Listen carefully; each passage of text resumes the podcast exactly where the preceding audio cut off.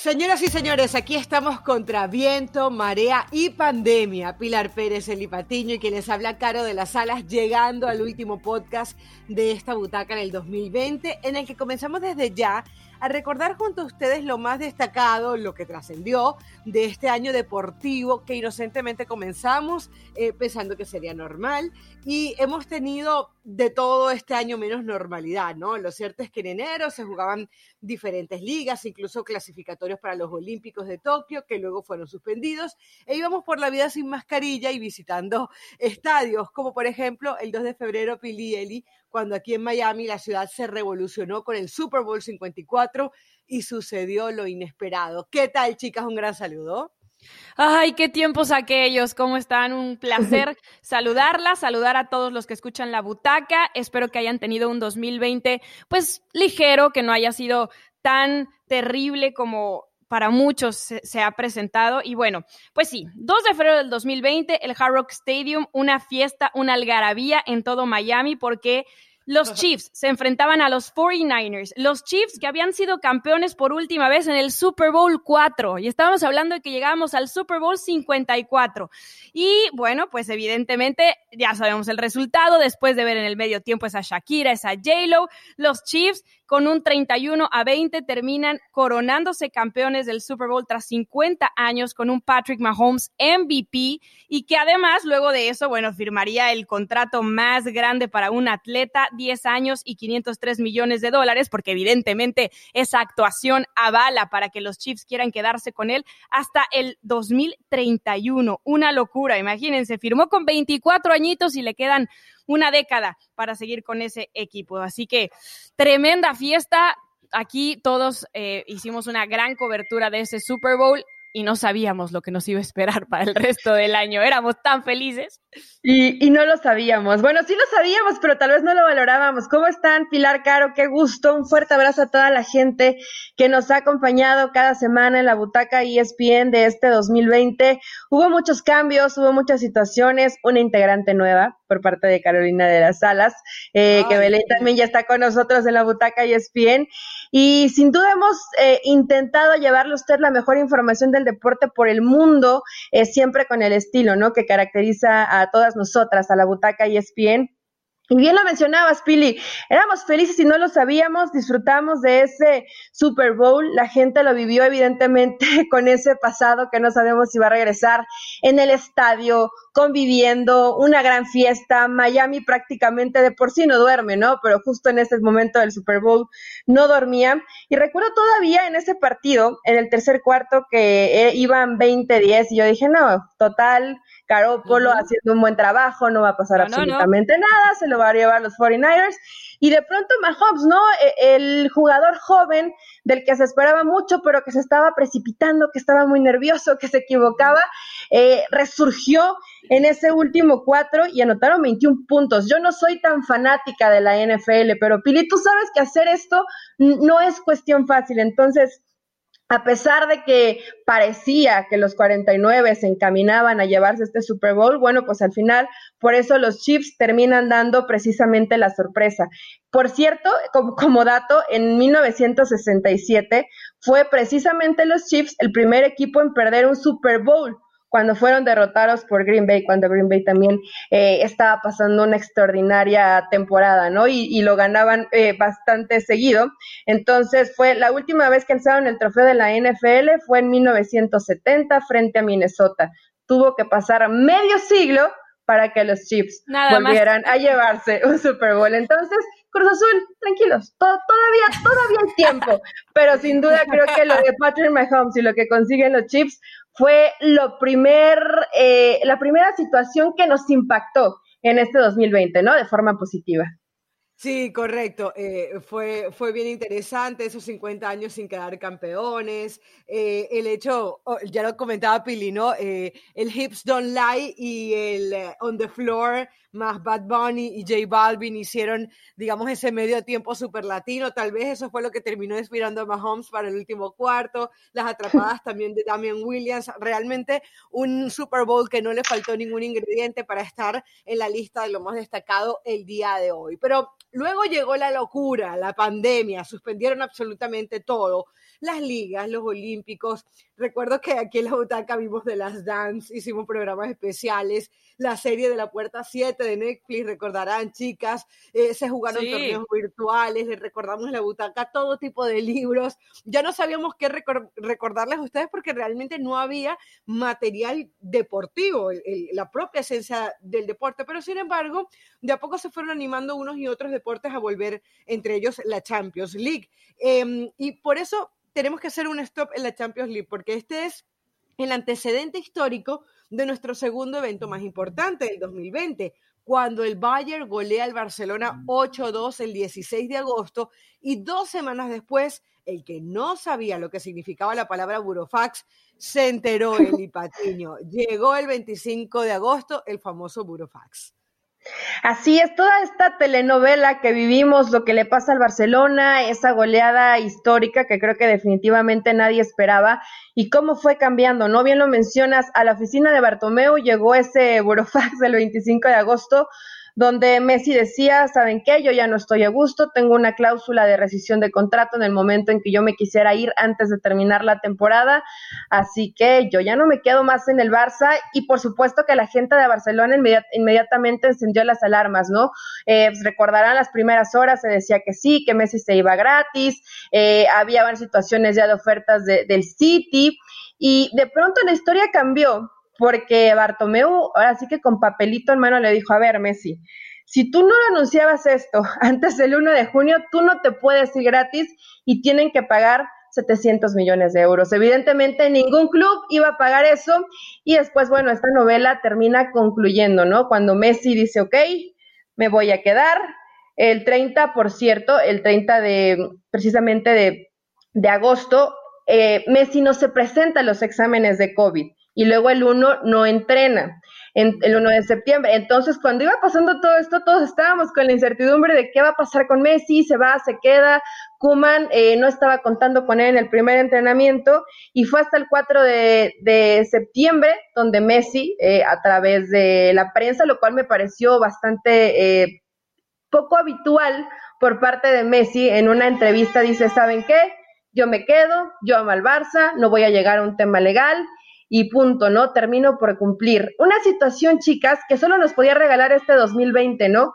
¿Quién iba a decir que en algún momento Messi y el Barcelona iban a pensar en separar su historia de, de amor? Porque hay que decirlo, ha sido historia de amor. Messi ha ganado prácticamente todo con el Barça.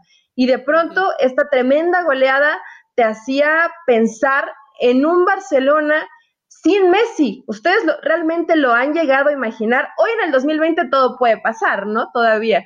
Pero realmente ¿eh? yo no me imaginaba un Barcelona yo, yo ya lo veo más, más sin Messi que con Messi. Y dice Eli, esta, esta novela terminaba así. Yo creo que no ha terminado porque todavía estamos a las puertas de que sea el primero de enero y Messi se pueda ir feliz y mm. negociar con otro equipo libremente y todavía no sabemos qué va a pasar con Lionel Messi. Lo que sí es que mm, eh, definitivamente son muchas cosas las que rodean eh, este problema, ¿no? No solamente esa goleada, sino que después, evidentemente, la llegada de Kuman, la salida de su amigo Luis Suárez, el hecho de todo lo que ha pasado alrededor con la supuesta enemistad con Griezmann, que si habla de Shams, que si habla el tío de Griezmann, que si habla el ex, el, sí, sí, sí, el ex agente, hasta figuras históricas francesas en la fecha FIFA salieron a decir, no, no, no, es que miren cómo cómo es Grisman en la selección y cómo es Grisman en el Barcelona, esto no puede pasar, se tiene que ir de ahí. Y luego también Kuman, que le echa un poquito de limoncito a la cosa, o sea, ya no era Bartomeu, sino que ahora con lo de Ricky Puig, que si Cutiño se va. O sea, en realidad esta telenovela tiene tantos y tantos capítulos que nos llevan a tantas y tantas vidas que no solamente es la de Messi, que yo sinceramente creo que todavía nos queda ver el gran final de la telenovela Burofax. Sí, definitivamente si hay un equipo que se ha dado a conocer por noticias y no precisamente buenas durante este año 2020, nos referimos a un equipo de fútbol, es justamente el Barcelona. Ha tenido todo tipo de capítulos, pero miren lo paradójico y lo fuerte que es el nombre de Messi, que Messi dijo, me voy en algún momento, eh, Bartomeu no quiso y hoy quien está fuera es Bartomeu. Así es la fuerza de este Barcelona, que, que al final quien está el día de hoy es Messi, van a ir a unas elecciones presidenciales y lo decía Pili, bueno, esta novela sigue, eh. Veíamos en estos días, por ejemplo, eh, la campaña de Joan Laporta frente o muy cerca del Santiago Bernabéu eh, diciendo nos vamos a volver a ver como parte de la estrategia para ser presidente del Barcelona. Y Xavi cayéndose, ¿no? Dentro de su propuesta, diciendo, no, no, no, yo no voy al Barça, no. Ahorita no, gracias. Exacto. Y, o por ejemplo, veíamos ese 3 a 0 eh, con el que perdía otra vez el Barcelona el último partido de Champions y perdía el primer lugar en su grupo ante la Juventus. O sea, hay un montón de cosas que han rodeado a este Barcelona de manera negativa que cuesta ver cuándo va a llegar la calma, porque hasta ahora la marea sigue alta y parece que va a seguir así porque obviamente el destino de Messi parece fuera del Barcelona a menos que se le logre convencer desde otra cosa. Y una de las cosas que obviamente eh, acompañan a este desastre es que no hay dinero, parte también de la pandemia y de los malos manejos con el que venía el Barcelona. No eh, va a ser fácil retener a Leo Messi, se habla por ahí de que le ofrezcan casi que un contrato vitalicio para que sean muchos años y no pagarle esa cantidad de plata que significa. De hecho, el otro día hablaban la persona eh, de la comisión gestora eh, que, digamos, se encarga de toda la parte de la economía del club, ¿no? Ahora. Y decía que lo mejor hubiese sido vender a Messi durante el verano. Y, ojo, a los, a los barcelonistas les iba dando un ataque, pero realmente eso hubiese solucionado muchísimos problemas. Pero bueno, lo cierto es que se van a... se incendieron las alarmas, las escucho al fondo. Las Totalmente. Mira, eh, yo creo que es importante que la gente se vaya dando cuenta cómo se unen todos los momentos más importantes de este año justamente en el último semestre, porque es ahí donde pasaron las mejores cosas. Eh, de hecho, vamos a serles sinceros, vamos a tratarnos de enfocar en algunas cosas positivas o, no tan fuertes, porque han habido momentos realmente trágicos en, este año, y por eso vamos a hablar de Los Ángeles Lakers, que fueron campeones el 11 de octubre pasado, y muchos pudieran decir eh, que los Lakers han sido siempre protagonistas. Y la verdad es que la respuesta es sí y no. Primero porque tenían 10 años sin serlo y porque se da con el aura eh, de la muerte de Kobe Bryant em, en el mes de enero, a finales del, mes de enero. Y por eso eh, tenemos que decir que nuestro tercer tema del año, pero no por eso el menos importante, es la victoria de Los Ángeles Lakers, Philly, desde la burbuja de Orlando. Sí, en un año rarísimo que termina evidentemente llevándose a todos los equipos que estaban con posibilidades de playoffs a una burbuja en el ESPN World of Sports Complex. Em, en un año difícil, como lo decías, Caro, por la muerte de Kobe, eh, con el fracaso que supuso que aún con LeBron dentro de la plantilla angelina, los Lakers no hubieran podido entrar a postemporada la campaña anterior la suspensión por la pandemia. Bueno, eran muchas cosas que cargaban no solamente el equipo de los Lakers, sino toda la NBA en general, porque además fue la primera liga que se detuvo y con ella detuvo al mundo entero, ¿no? Em, después de 10 años llegan a estas finales frente al Heat, un equipo que también sorprendió porque realmente no tenía mucho poder. Evidentemente eh, estaba ahí Jimmy Butler, Adebayo, el jovencito que nos sorprendió a todos, Tyler Hero en la postemporada, pero sabíamos que el fondo que tenían los Lakers con LeBron, ahora ya con Anthony Davis, era muy complicado de vencer y terminan entonces después de una década eh, coronándose en siete juegos, con Ginny Boss, además, una mujer de la que hablamos en uno de nuestros capítulos de la butaca, como la primera dueña en ganar la NBA. LeBron James sumando su cuarto anillo, con cuatro MVP de las finales, cada vez más acercándose a Jordan que tiene seis. Ya saben, la comparación de toda la vida, no la pongo yo, es la vida, así es. Y este, superando a hombres como Magic, como Duncan, como el mismo Shaq, que tienen tres anillos. Y los Lakers, esos Lakers históricos que se tardaron tanto en volver a campeonar, empatando con 17 campeonatos a los Celtics de Boston. Así la historia entonces para unos Lakers que sufrieron mucho en el año, sobre todo por la pérdida de uno de sus grandes íconos.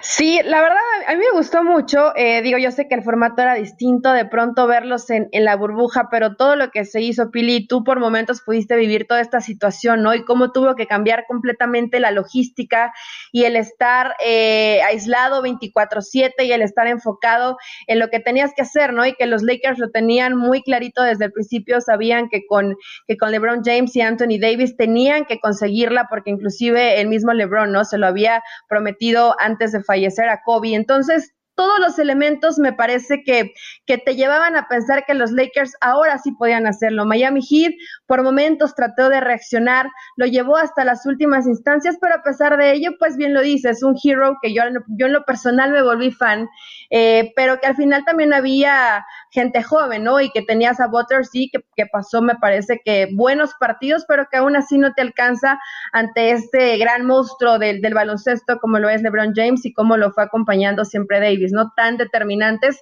en los momentos donde tenían que resolver los partidos. Entonces, la verdad, chicas, lo disfrutamos. Fue un formato distinto, pero que creo que la NBA supo llevar muy bien. Y a pesar de que al principio fue muy complicado, ¿no? Llegar a convencerlo, pero no nos enteramos eh, de casos de, de, contagios. Eh, realmente los partidos siempre estuvieron en un nivel espectacular. El tema de lesiones no persiguió. Entonces, creo que esta burbuja en especial, la de la NBA, fue muy bien hecha. Recordemos que justamente Kobe era quien le había dado el campeonato 16 a la franquicia. Entonces, bueno, se da aquel campeonato eh, diez años después es el fallecimiento de Kobe y ahí viene el campeonato número 17 para los Lakers. Es decir, se dieron muchas casualidades. Y en los Miami Heat, que yo recuerdo un programa en el que no estaba Pili, estaba, Pili andaba por allá cubriendo el, el US Open, si no recuerdo, y estaba Katia Castorena, quien también obviamente ha sido parte de este 2020 y queremos aprovechar para agradecerle eh, su presencia aquí en la butaca. Ella es una más de, de, de nosotras. Eh, las tres coincidíamos. Eli, eh, Pili, me imagino que también desde, desde Nueva York, eh, Eli y yo decíamos, bueno, van a ser los Lakers campeones. Y sin embargo, los Miami Heat dieron su pelea, hicieron llegar hasta un sexto juego. Y justamente les quería preguntar, em, chicas, si ustedes creen que este es el comienzo de otro ciclo ganador de los Lakers, porque cuando uno ve un Anthony Davis que le hacen un contrato por cinco años, eh, un LeBron James que va a estar hasta el 2023, un LeBron James que además hay que decir, es el atleta del año para The Times. Eh, ya está la portada, se recomiendo que las busquen, la hizo mm, el niño prodigio pintor Tyler Gordon, tiene apenas 14 años y, ya hace portadas de Times. Sport Illustrator también lo agarró a LeBron James como el, como el deportista del año, justamente además por todo ese mensaje que ha dado mm, no solamente desde el deporte, sino también sobre la brutalidad policial y el tema del racismo. Eh, por eso ha sido el deportista del año. Yo les preguntaba eso, si ustedes creen que se está, eh, que, que, vamos camino hacia unos A otra dinastía. Ah, exactamente, que no, va, que no vas a tardar 10 años más en ser campeón. Yo creo que sí, así como históricamente hemos hablado de Jerry West y Elgin Baylor, de Kareem Abdul-Jabbar y Magic Johnson, Kobe, Shaq, o sea, esos dúos que marcan épocas y que marcan dinastías, hoy tenemos un dúo muy imponente como lo es LeBron James y Anthony Davis, o sea, solamente con revisar los números que tuvieron en estas finales, que se tuvieron que ir, como dice Caro, hasta siete juegos porque el hit no bajaba los brazos, pero imagínense, LeBron James promediando 29 8 puntos por partido, más de 11 rebotes, 8.5 asistencias, que es otra cosa que le vimos a LeBron. No monopolizar tanto el balón, sino también compartirlo, ¿no? Y hacer equipo. Y eso ayudó muchísimo al, al, a los Lakers a que consiguieran este título con un porcentaje casi del 60% eh, de, de, tiros de campo, una locura, más del 40% en triples, o sea, unos números espectaculares. Y Davis, que es su mejor acompañante, tampoco se queda atrás. De hecho, estuvo medio en la pelea para llevarse el MVP de las finales. Evidentemente era difícil vencer a LeBron, pero lo hizo tan bien que estaba ahí en la discusión. Entonces, yo sí creo que estos dos pueden pues ser esa base de una nueva dinastía para los Lakers.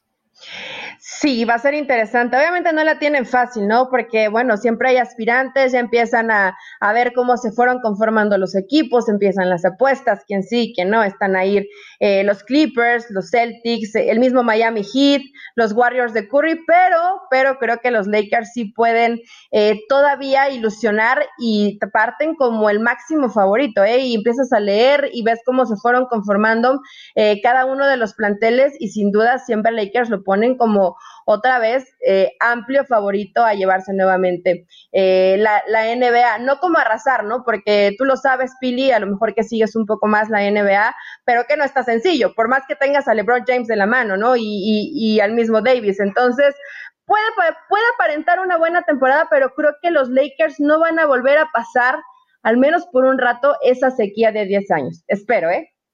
Exactamente, y, pienso exactamente lo mismo. Y justamente hablando de Los Ángeles, eh, Pilar aquí está que saca pecho porque ella viene de esa ciudad y claro, como es campeona con León y todo, este, ha sido el año ganador de, ella. Pili, tú eres también de los Dodgers, eh, eres fanática de los Dodgers porque justamente la ciudad de Los Ángeles en plena pandemia salió, ¿no? Salió a celebrar, eh, se daba eh, el, el, hecho de que fueran campeones los Lakers y al poquito tiempo, exactamente el martes 27 de octubre, los Dodgers se hacen campeones. De hecho, eh, recuerdo aquel tweet, y, y, lo tengo por aquí, que dice, el LeBron James dice, men, ¿podemos por favor hacer un desfile? Ya sé que no podemos, pero maldita sea, quiero celebrarlos con los fans de los Lakers y los Dodgers.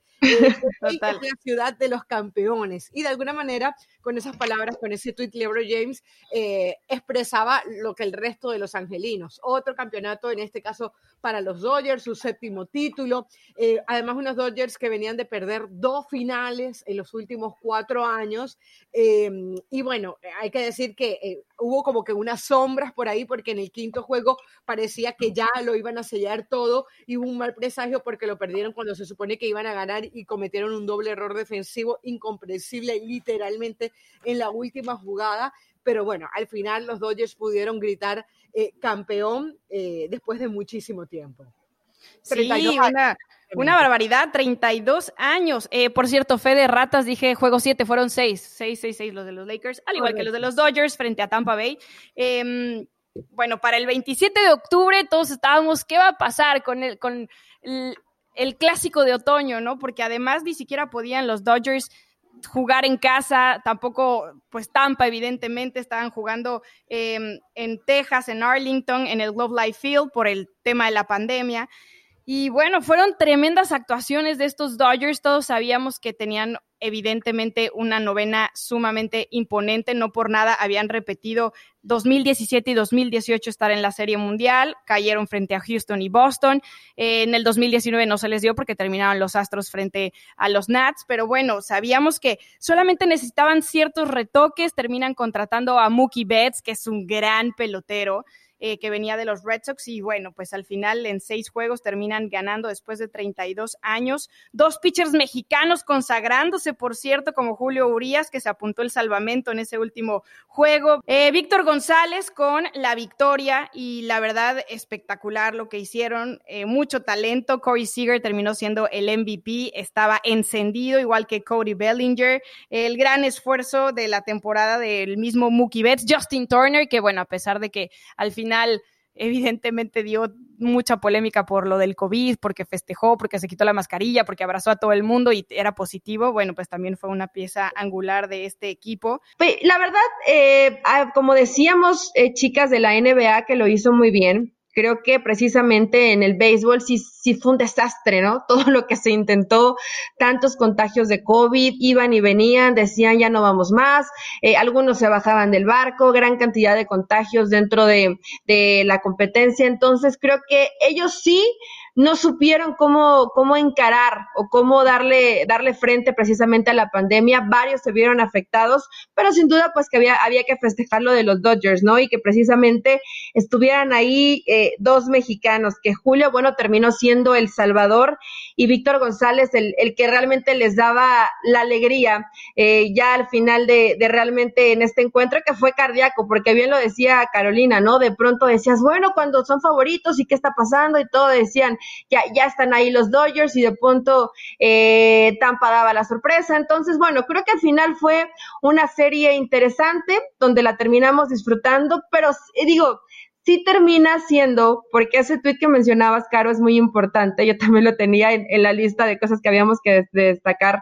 Cuando en Los Ángeles había tanta fiesta y no puedes celebrar, ¿qué, qué pasa cuando te, cuando gana el, eh, cuando ganan los Lakers, cuando ganan los Dodgers y la gente se tenía que quedar en casa celebrando y sobre todo que no es que lo estén haciendo constantemente, más de 30 años, más de 10 años, o sea, realmente pasó un periodo importante de tiempo para volver a ver a estos dos campeones tan fiesteros, tenían que controlarse. Y bueno, tuvieron que controlarse, exactamente, Piri, tuvieron que quedarse en casa. Lástima, pero esperemos que el 2021, bueno, pues también algún equipo de Los Ángeles dé la sorpresa, ¿no?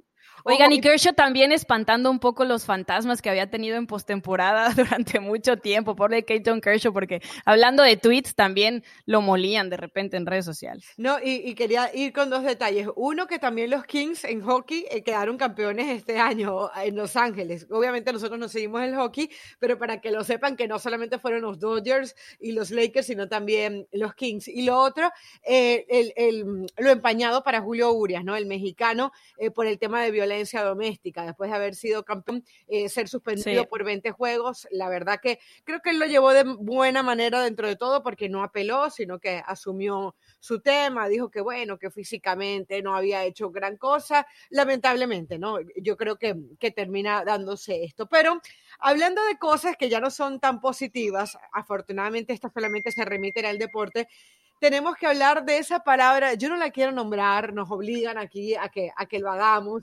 Yo no les voy a decir quién, te obliga, quién te obliga. Yo no les voy a decir quién, pero lo ponía así porque la cruz, y yo no, pero ¿por qué? Vamos a hablar de otra cosa, no hablemos de estos 23 años. Hubo una polémica incluso a nivel de producción porque se decía que si Cruz Azul siempre perdía, entonces no era de las cosas más destacables, pero hay que decir, el 6 de diciembre, muchos decíamos, no, este, ¿para qué vamos a ver ese partido contra Pumas? O ese partido contra Pumas se ve normal, ¿no? sobre todo por las formas con las que venía Cruz Azul. Y de repente, el 1-0, el 2-0, el 3-0 y el 4-0. Vamos a decir la palabra, Cruz Azuleada. La verdad que fue realmente terrible. Para mí fue súper triste sin ser fanática de Cruz Azul ver cómo se le iba de las manos otra vez eh, al equipo eh, cementero esta posibilidad y sobre todo porque sabíamos lo que iba a venir después, ¿no? Eh, y, creo que ha sido incluso hasta peor. Hay denuncias importantes sobre algunos jugadores, hay este, mm, las palabras obviamente contra Siboldi en donde se habló de que tácticamente se le había hecho un, un partido mediocre. Realmente que no solamente Cruz Azul pierde, sino que esto parece que va para rato por las formas de cómo ha desenlazado todo. Sí, se, se, puso muy feo. De pronto yo escuchaba y después de, de quedarse fuera también de, de, Conca Champions, precisamente ante el, LAFC, eh, escuchaba a los jugadores, es que parece película de terror. Hace dos semanas estábamos felices, creíamos que ya teníamos el pase a la gran final, habíamos hecho un buen, un buen año antes de que terminara eh, el torneo por pandemia, Cruz Azul se le veían cosas interesantes, termina comienza la siguiente temporada, quedas en quinto lugar, 29 puntos. Creo que todo parecía o pintaba que realmente podría cambiar la historia de Cruz Azul.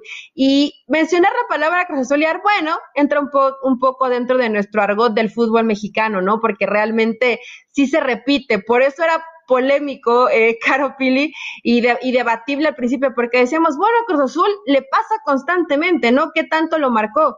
pues sí lo marcó porque fue la primera vez en la historia de un torneo corto en esa instancia de competencia donde se daba la vuelta al marcador de 4 por 0. Entonces sí marcó la historia del fútbol mexicano y sí fue un golpe durísimo para un equipo que a mí me llama tanto la atención cómo Cruz Azul tiene esa grandísima capacidad de, auto, de autosabotearse una tras otra, tras otra vez, porque ya habías perdido contra Pumas y luego salen los dirigentes y dan este tipo de mensajes totalmente equivocados y el técnico que tiene que renunciar porque me parece que teniendo un poco de dignidad no te quedaba de otra después de que se expresan de ti de esa forma. Claro.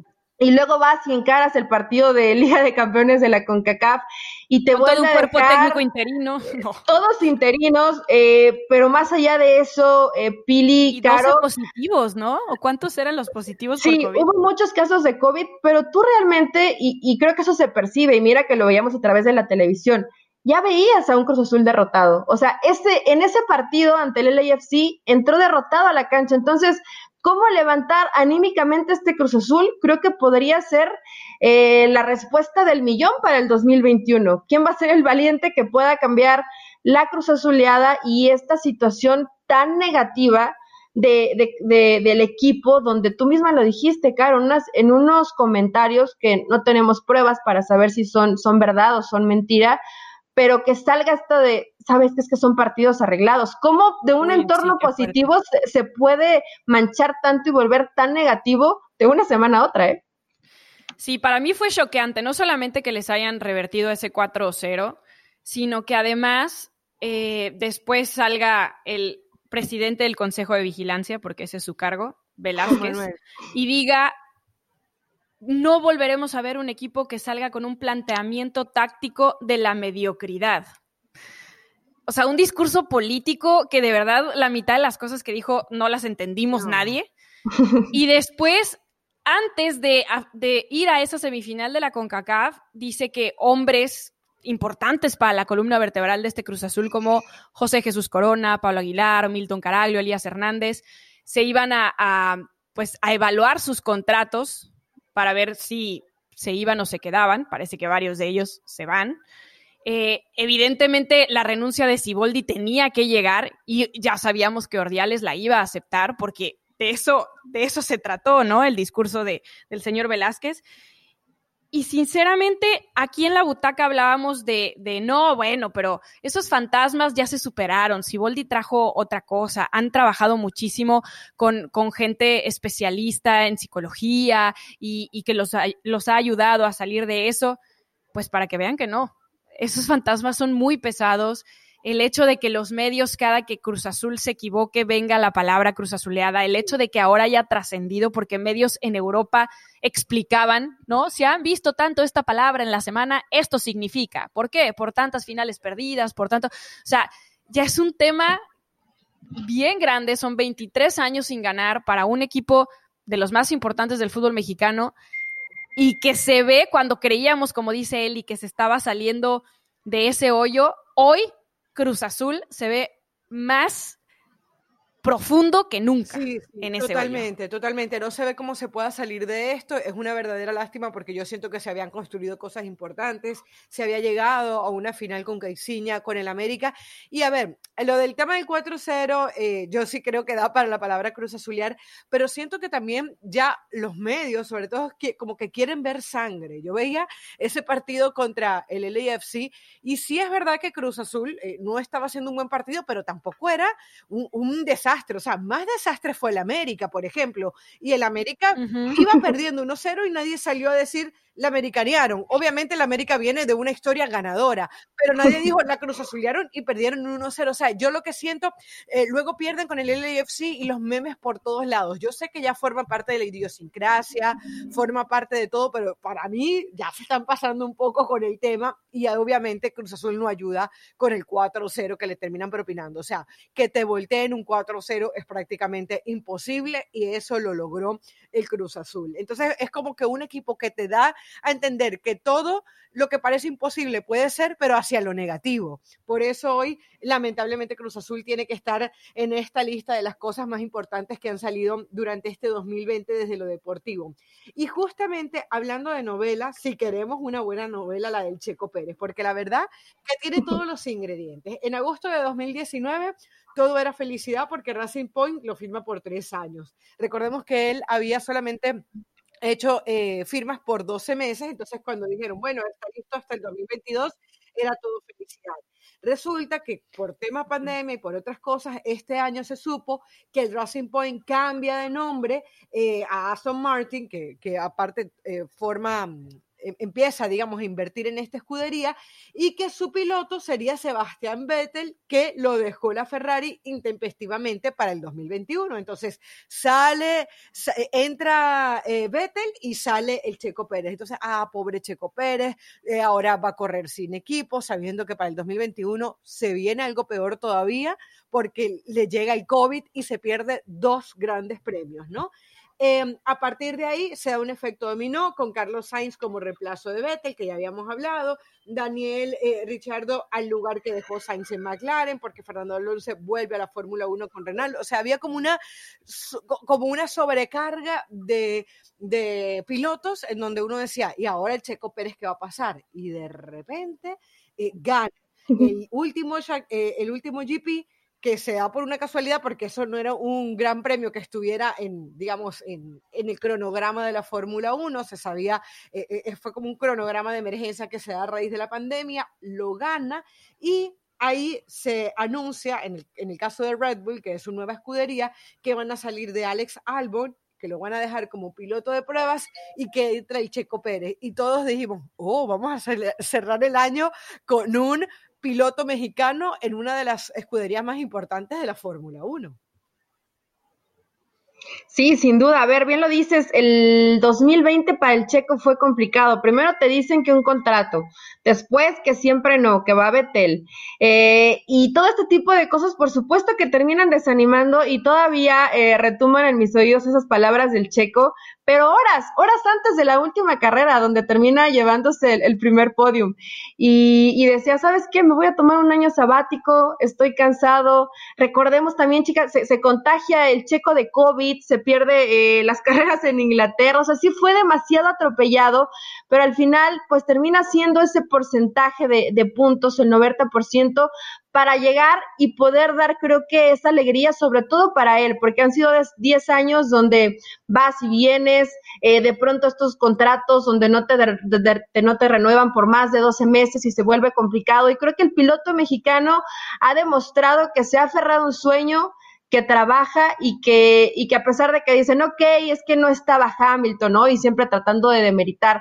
Creo que al final lo que hizo Checo Pérez y sobre todo cómo comienza la carrera y cómo fue avanzando y avanzando y avanzando posiciones, realmente creo que sí termina siendo algo, ejemplar. Uno, que un mexicano, ¿no? Se lleve la Fórmula 1 y dos, cómo ha tenido esa capacidad de soportar cualquier adversidad que se le presente al Checo Pérez. Sí, tremendo. O sea, Checo Pérez lleva una década en la Fórmula 1 con grandes actuaciones. Eh, en, esta, en este 2020, en esa penúltima carrera que pudo estar en Sakir, se lleva el primer lugar, el primer mexicano en ganar un gran premio en 50 años y todos decíamos, es que no pudo haber sido mejor momento para que Checo se subiera a lo más alto de ese podio porque no tiene escudería y porque sabíamos que Evidentemente Red Bull lo tenía en mente, pero no sabían si hacer el movimiento y todos dijimos, después de este podio Red Bull lo va a tener que contratar, o sea, porque es imposible que dejes ir a un campeón así, ¿no? A alguien que acaba de ganar un gran premio de la manera que lo ganó, porque además venía de ser el número 18, remontando hasta la primera posición, haya estado quien haya estado en la pista, eso es increíble, o sea, es espectacular. Espectacular. Em, sí, a lo largo de su carrera, bueno, pues han sido 10 podios justamente con Racing Point, que antes era Force India, tiene siete de ellos con este último primer lugar en el 2020 en Sakir. Y bueno, también le dio a esta escudería mucho más de lo que se hubieran esperado. A mí se me hizo una jugada muy poco profesional, por así decirlo, el haber dicho, bueno, vemos a Vettel que se va de Ferrari, entonces vamos a aprovechar y lo vamos a traer a sabiendas de que el copiloto, el coequipero, perdón, de Checo es hijo de Stroll y que no iba a salir de la escudería, pues ya sabíamos quién iba a ser el sacrificado, ¿no? Creo que al final eh, Checo lo maneja bien, diciendo, bueno, vamos a ver qué oportunidades vienen para el siguiente año, si no se me da ninguna. Puede ser que sea piloto reserva, puede ser que me dé un año sabático, no estoy considerando ir a otras categorías, me quiero enfocar en la Fórmula 1. Y de lo muy malo que pudo haber sido el 2020, para Checo el cierre ha sido espectacular, porque al final el 2019 fue un año terrible para él y para su escudería. Este 2020 de alguna manera levantó la cara y cuando las peores noticias habían llegado porque no le iban a renovar, resulta que gana su primer gran premio, y ahora estará con Red Bull a partir de la próxima temporada. Así que para mí de verdad, mejor desenlace no pudo haber. La verdad que tenemos una razón para ver la Fórmula 1 en mi, casa para en mi caso para volver a verla. Yo les confieso que hace mucho tiempo no la sigo de cerca. Antes me levantaba a hacer... Ah, pues Pastor Maldonado, caro venezolano, fue el último latino en ganar un primer lugar en el podio en el 2012. Lo que pasa es que con Pastor Maldonado en Venezuela se dieron muchos temas porque era apoyado por el gobierno, ya sabemos todo el tema político que lo rodea. Sí, el tema político. Eh, yo, yo realmente seguí mucho más la Fórmula 1 en la época de Juan Pablo Montoya Montoya, eh, ahí sí lo, digamos que lo seguía eh, muy de cerca.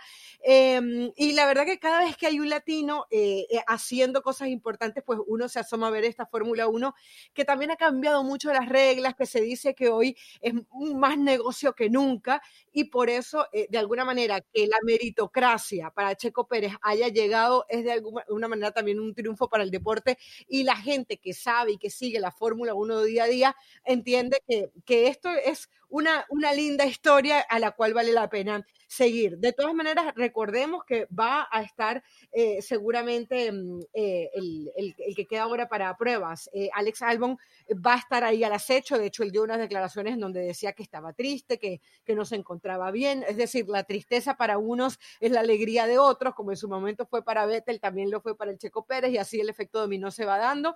Yo creo que el mensaje aquí es que hay que seguir trabajando y que aunque parezca que el año 2020 no va a haber, no va bien, siempre hay razones para pensar que todo va a mejorar y con este mensaje nos deja el Checo Pérez. Em, chicas, tenemos que ir despidiendo em, esta lista de los eventos más importantes que han sucedido en el deporte en el año 2020. Obviamente, eh, lo, lo, decíamos hace un rato, comenzamos con el fallecimiento trágico de Kobe Bryant, eh, finalizamos también con el fallecimiento de eh, Diego Armando Maradona, que le dio la vuelta al mundo, que hizo que hiciéramos programas completos, incluso de la butaca. recuerdo que ese día nos destinábamos a hacer un programa destinado a la Liga MX, en donde íbamos a enfrentar, si no me equivoco, al Piojo Herrera con Víctor Manuel Bucetich por ese clásico entre la América y Chivas y dijimos, bueno, falleció Maradona, vamos a hacer un programa completamente nuevo. Se da el fallecimiento de Rossi, de Alejandro Sabela. Ha sido un año bien duro, pero bueno, aquí estamos también hablando de cosas positivas que al final creo que es con lo que nos tenemos que quedar y por supuesto con el aprendizaje que nos puede haber dejado este año 2020 y agradeciéndole a toda la gente que escucha la butaca porque hoy llegamos a nuestro episodio número 43 y bueno, pues este 44, ay, me estoy comiendo uno, perdónenme. Eh, y, y, claro, es un proyecto que también arrancó en este 2020 y de alguna manera, aunque ya veníamos de la locomotora o de ESPN Rusia primer tiempo y así como las escuderías vamos cambiando de nombre, pero nos mantenemos. este, es, lindo haber empezado este proyecto este año y es lindo porque además esta butaca en momentos pues difíciles de incertidumbre nos mantuvo aquí con ustedes, llevándoles noticias o sacando noticias o viendo con qué podíamos aligerarles un poco este año tan caótico que parece pues está llegando al túnel de la luz, ya con vacuna y demás. Ojalá que para el 2021 todo lo que vivimos este año sea historia y toda la gente pueda recuperar de alguna manera su normalidad. Bueno, chicas, pues gracias, gracias por este 2020 que creo que fue de aprendizaje para todos, que la pasamos muy bien en la butaca, que tratamos que a pesar de todo lo que sucedía, porque sabemos que hay gente que la pasó muy mal y a que les enviamos un fuerte abrazo, tratábamos que a través del deporte olvidar un poco, ¿no? La situación complicada que estaba viviendo el mundo. Entonces, eh, esperemos que haya butaca por mucho más tiempo. Eh, fue un gusto compartir con ustedes todo este 2020 y pues a recargar pilas para lo que se viene el siguiente año. Sin duda este conteo creo que nos da un poco de pronto de, luz y de disfrute de lo que fue este año a través de, del fútbol, del béisbol, de, de la NBA. Y bueno, ahora a pensar en lo que se puede venir para este 2021 y con nosotras, ¿no? El compromiso de siempre a través de la butaca ESPN, llevarles de una manera especial o distinta lo que sucede en el deporte y una que otra recomendación, ¿no? Porque también nos fuimos con libros. Es que realmente en este 2020 hubo de todo, pero la verdad que creo que, que la pasamos muy bien y muchas gracias a toda la gente que cada semana está ahí pegadita, dándonos sus comentarios y descargando los podcasts. Miren, chicas, para ir finalizando, primero, fuimos unas adelantadas porque cada quien empezó a trabajar desde casa antes desde la, de la pandemia. Nosotros éramos el único programa es cierto, desde, nuestras casas y decíamos, ¿y ahora cómo vamos a hacer? Bueno, al final el mundo se pasó para, para esta nueva normalidad. Punto número dos, agradecer a Katia Castorena, quien estuvo ahí cuando nació Belén, pues estuvo al pie del cañón y ella forma parte de esta butaca. Ya lo dijimos también a Héctor Cruz, que nos ha estado acompañando, a Fernando, a Damián, parte de nuestra producción. Así que muchísimas gracias a ellos que han estado ahí. A todos ustedes que se han ido uniendo semana tras semana, ya saben que a mitad de semana es una constante, que la butaca sigue. Así que escuchen este programa, eh, disfruten el fin de año y volvemos el 6 de enero con ustedes. Y esto no está preparado, pero yo creo que todas vamos a estar de acuerdo. A la cuenta de tres me van a decir cuál es el mejor podcast deportivo del año. Tres, dos, uno. La Butaca. La bien, obvio. Ese es el premio eh, para el mejor podcast deportivo del año. Si no nos lo damos nosotros, ¿quién nos lo va a dar? Gracias a todos por acompañarnos y que tengan un lindo 2021. Para allá vamos.